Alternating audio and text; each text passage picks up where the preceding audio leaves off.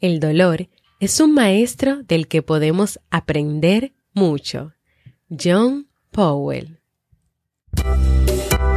La mujer es fuerte, capaz de lograr grandes cosas. Es decidida y demuestra cada día que puede con todo sin necesitar nada más. Un momento. Es muy fácil decirlo desde mi posición. No soy el más indicado para hablar de eso, pero ella sí.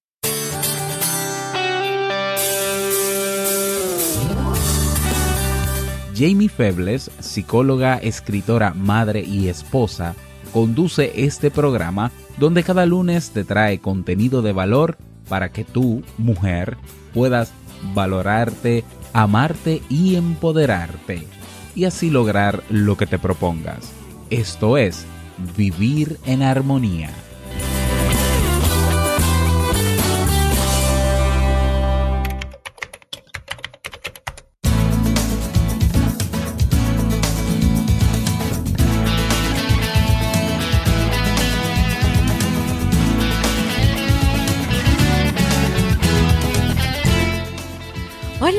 Bienvenida al episodio número 56 de Vivir en Armonía. Mi nombre es Jamie Febles y estoy muy contenta de poder encontrarme compartiendo contigo en este espacio.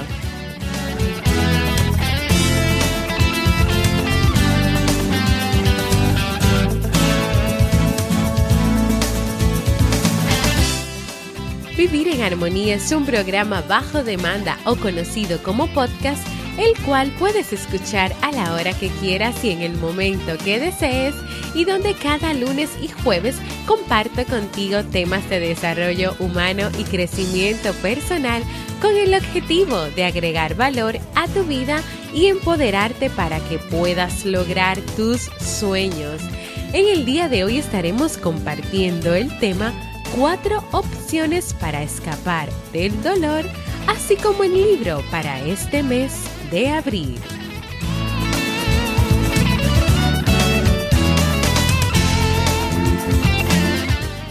Entonces, ¿me acompañas?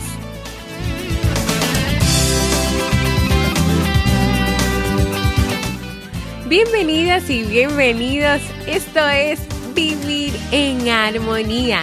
Y en el día de hoy vamos a estar hablando, así como te mencioné en la introducción, sobre cuatro opciones que usualmente las personas, según el psiquiatra William Glaser, utilizan para escapar, para evitar el dolor de las diferentes circunstancias o situaciones de sus vidas, en especial esas que están relacionadas con el fracaso propio, con el sentirse inútil, con el sentir que no vales, que no vales nada, que no significas nada. Apoyándose en la tesis de que el ser humano encontrará una vida satisfactoria proporcional a su autoestima y a, y a su autoconfianza, sería maravilloso que los seres humanos pudieran tomar una sola decisión para toda la vida y que esa decisión sea la de amarse y tener confianza plena en sí mismos. Decisión que nos libraría o que nos libraría de todas las cosas que nos privan y que nos impiden ser conscientes del gran potencial humano que tenemos. Pero para el escritor John Powell, del libro El secreto para seguir enamorado, el libro del cual estamos tomando las notas para este tema del día de hoy, esto no es posible, ya que él explica que al ser seres humanos que estamos en relación con otros, lograr lo que queremos, lograr sentirnos también pues de manera satisfactoria, eh, lograr nuestros sueños, nuestros anhelos, de alguna manera muchas veces también está relacionado con los demás, o sea, con nuestras relaciones interpersonales. Las personas que carecen de un sentido de autoaprecio, de un sentido de, de valorarse y de amarse, solo pueden sufrir y se encuentra sufriendo. Pero esa persona que está sufriendo porque no se ama y porque no se valora, esto le duele 24 horas al día sin interrupción. Podemos manejar los sufrimientos autolimitantes, como por ejemplo un dolor de cabeza, una insolación, algo de lo que tú sabes que con el tiempo se va a ir, va a desaparecer y tú tomas una medida para que este dolor de cabeza ya no esté, para que puedas recuperarte de la insolación. Pero ¿cómo manejan las personas el dolor al fracaso? Un dolor que afecta directamente su existencia humana. ¿Cuánto tiempo dura este dolor en las personas? Cuando el ser humano se encuentra sin amor, sin reconocimiento de su propio valor, se pueden sentir vacíos, en quiebra. Les duele esto, pero les duele hasta el fondo de su ser. Se dan cuenta de que están dolidos, pero este dolor, a diferencia de otros dolores como el dolor de cabeza, no le dice qué debe hacer. Cuando alguien toca un objeto muy caliente, el dolor le dice que te apartes de ese dolor. O sea, apártate de este dolor, no vuelvas a tocar.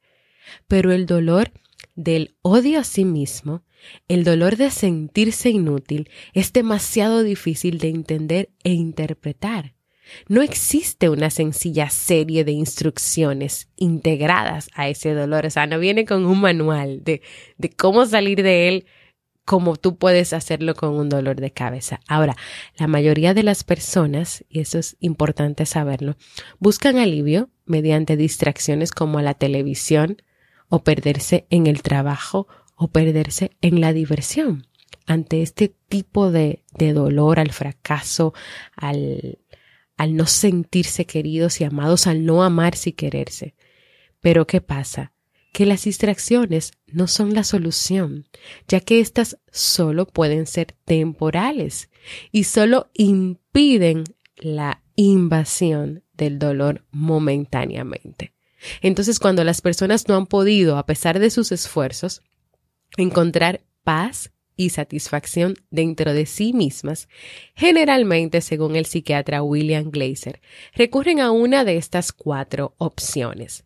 Cada una de ellas representa un intento por escapar del dolor del fracaso, es decir, que la persona deja de percibir valor en sí misma, no, no, no sabe reconocerse, ni amarse, ni valorarse, entonces se refugia en uno de estos cuatro analgésicos. Y antes de contarte cuáles son estos cuatro analgésicos, quiero recordarte lo siguiente.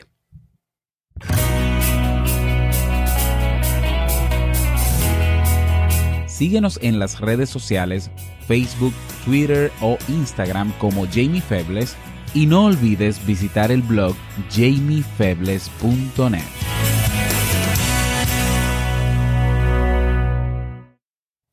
Y el primer analgésico es la depresión.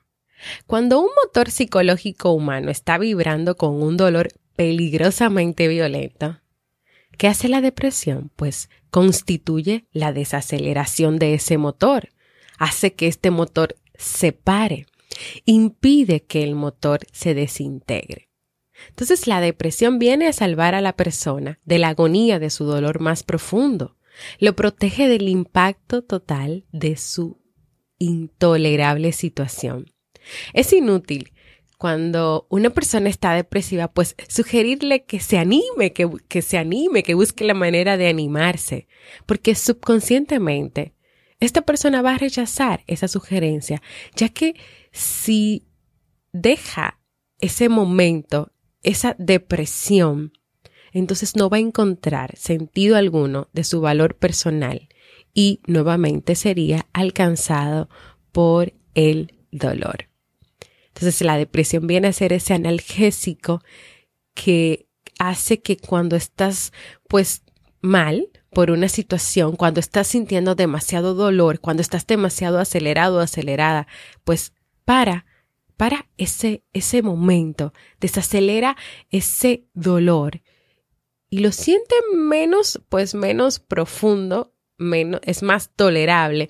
Entonces, no es el momento de sugerirle a estas personas que se animen, porque animarse y ya no saben cómo hacerlo. Además, animarse sugiere que tengas que enfrentarte con el dolor y lo que la persona no quiere es enfrentarse con este dolor. El segundo analgésico es la ira y el comportamiento antisocial. Cuando escogemos o cuando la persona escoge esta alternativa, representa el amargo sentimiento de fracaso y frustración, que también viene acompañado con el sentirse inútil. La ira es casi siempre el resultado de un temor que tiene la persona más profundo de lo que está pasando. Cuando se siente fracasado como persona, puede optar por ventilar este dolor a través de un comportamiento antisocial, a través de un alejarse de las personas o a través de inconscientemente hacer daño a las personas a través de palabras, a través de gestos, a través de actitudes.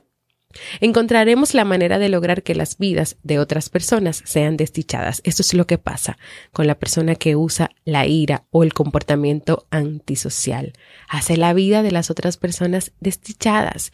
Y al igual que la depresión, actuar con ira está diseñada para hacer una liberación del dolor más profundo, del fracaso personal. El tercer analgésico es la demencia. Cuando resulta demasiado doloroso el fracaso en encontrar el amor y en lograr un sentido verdadero de valor en el mundo, de que yo valgo algo en este mundo, en lugar de tratar de cambiar, de cambiarnos a nosotros mismos, quien usa esta alternativa puede optar por cambiar el mundo. Pero ¿qué pasa? Que comienza a inventar un mundo propio dentro de sí mismo y se retira a ese mundo propio. La demencia es esencialmente la pérdida de contacto con la realidad, la condición de estar separados de la realidad. Y se puede considerar no como una enfermedad en sí, sino como un método adoptado por el subconsciente para pensar, sentir y actuar, que crea un mundo nuevo y personal, donde esa persona no tendría que hacer frente al problema del fracaso personal. Y seguimos. Sigue la enfermedad física, que es la cuarta opción. Y aquí el doctor Glazer, como casi todos los médicos, piensa que de todas las opciones, es decir, de la depresión, de la ira, de la demencia, la que más se escoge comúnmente es la enfermedad física. Al tomar este camino, el dolor psicológico del fracaso se traduce a síntomas físicos, los cuales en general son más fáciles de soportar. Muchas enfermedades que anteriormente se consideraban orgánicas, hoy en día se consideran psicosomáticas, porque se ha encontrado que los factores que lo originan tienen que ver con lo psicológico. Es más fácil que una persona diga, tengo una úlcera, que reconocer su inutilidad o su fracaso como persona. Además, en esta opción puede ser que exista pues un retroceso a la niñez, es decir, de niños nuestros dolores y enfermedades físicas por lo general evocaban más comprensión que nuestra desdicha personal.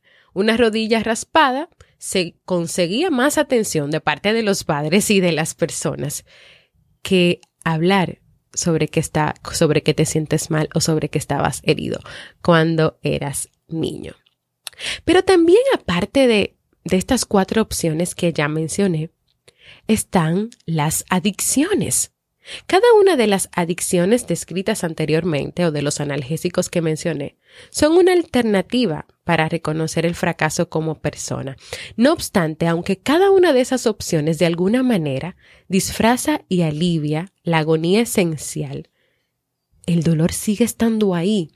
La gente sigue estando herida y es así como señala Glazer que puede dedicarse entonces a alguna otra forma de adicción que mitigue el dolor, además de la opción de escapar. Por ejemplo, el alcohol. Pero también está la adicción a la comida. Otras personas escogen una forma de adicción que en general ellas consideran positiva, como por ejemplo el trabajo. De modo que tenemos, entre otras víctimas de adicción, alcohólicos, a personas que se dedican a comer y otras que se dedican a trabajar.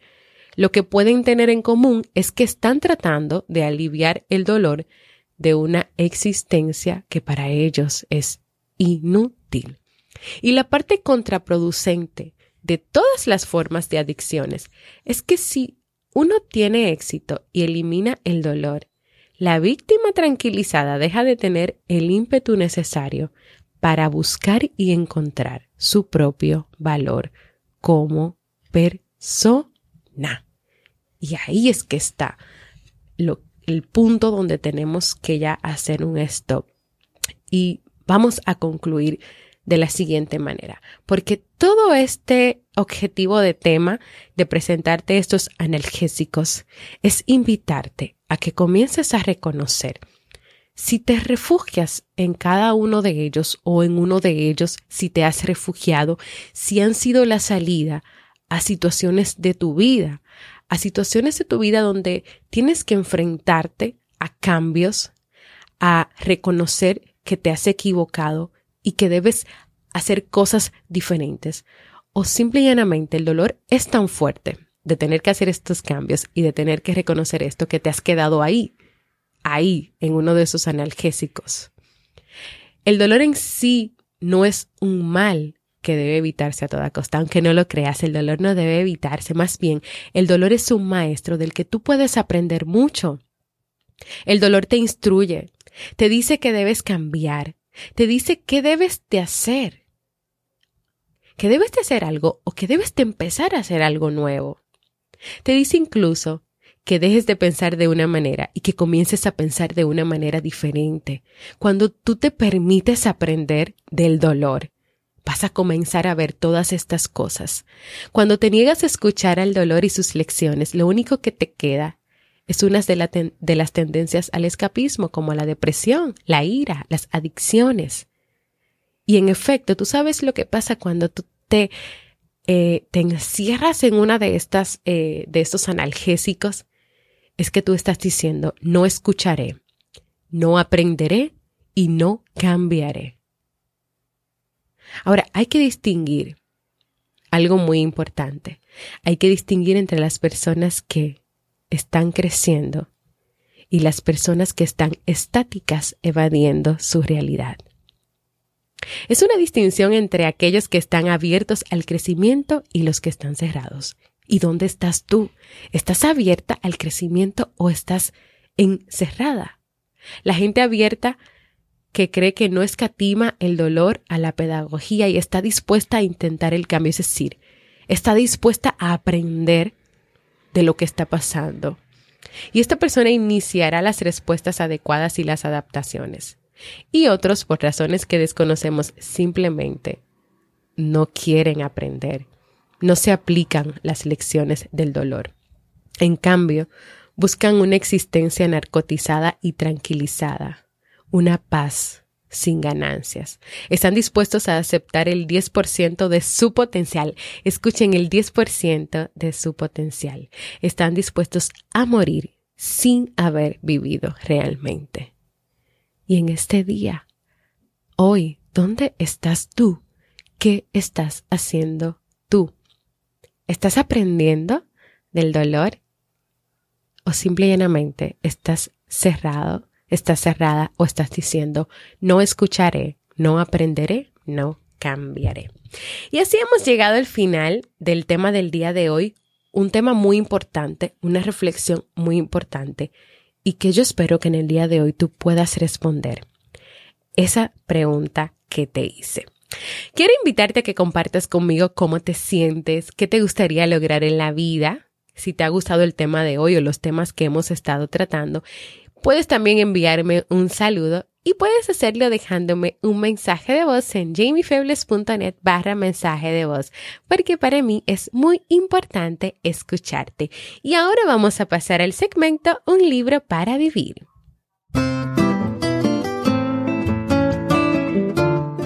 Y el libro para este mes de abril es Aprender a amar de Osho, un libro, una obra de lectura profunda y provocativa en la que el autor, uno de los pensadores más revolucionarios de nuestra época, desafía nuestras concepciones acerca del amor. Es una lectura que propone una concepción del amor natural, satisfactorio y libre de amargas luchas posesivas o motivadas por las envidias o los celos. Con su característico ingenio y humor, Osho nos invita a resistirnos a aceptar los insanos moldes sobre las relaciones que nos rodean y a que aprendamos a descubrir por nosotros mismos lo que significa el amor. Y si tú quieres acompañarme en este nuevo desafío sobre el amor, ven conmigo a leer este libro.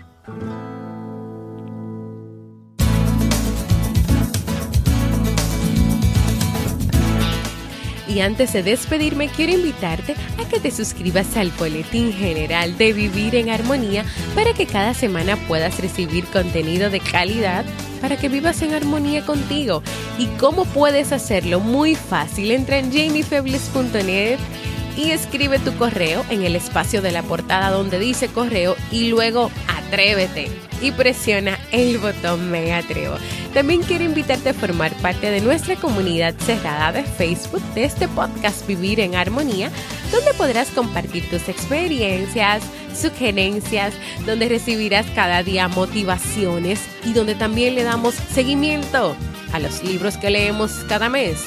Invitarte también a formar parte de mi página web y a visitarla, donde no solamente vas a encontrar el contenido de Vivir en Armonía, sino que también puedes descargar de forma gratuita mi libro Aprendiendo a ser mamá. Y antes de despedirme, quiero darte la gran noticia de que por primera vez pues he sido seleccionada para participar en los premios Latin Podcast Award 2018 en la categoría de autoayuda. Y adivinen junto a quién, pues junto a mi esposo Robert Satsuki del podcast Te invito a un café, así que ya saben que estaré participando en estos premios y estoy muy agradecida porque me hayan tomado en cuenta y porque haya cumplido pues con todos los requisitos para ser parte de esta premiación. Ya solamente por estar he sido ganadora.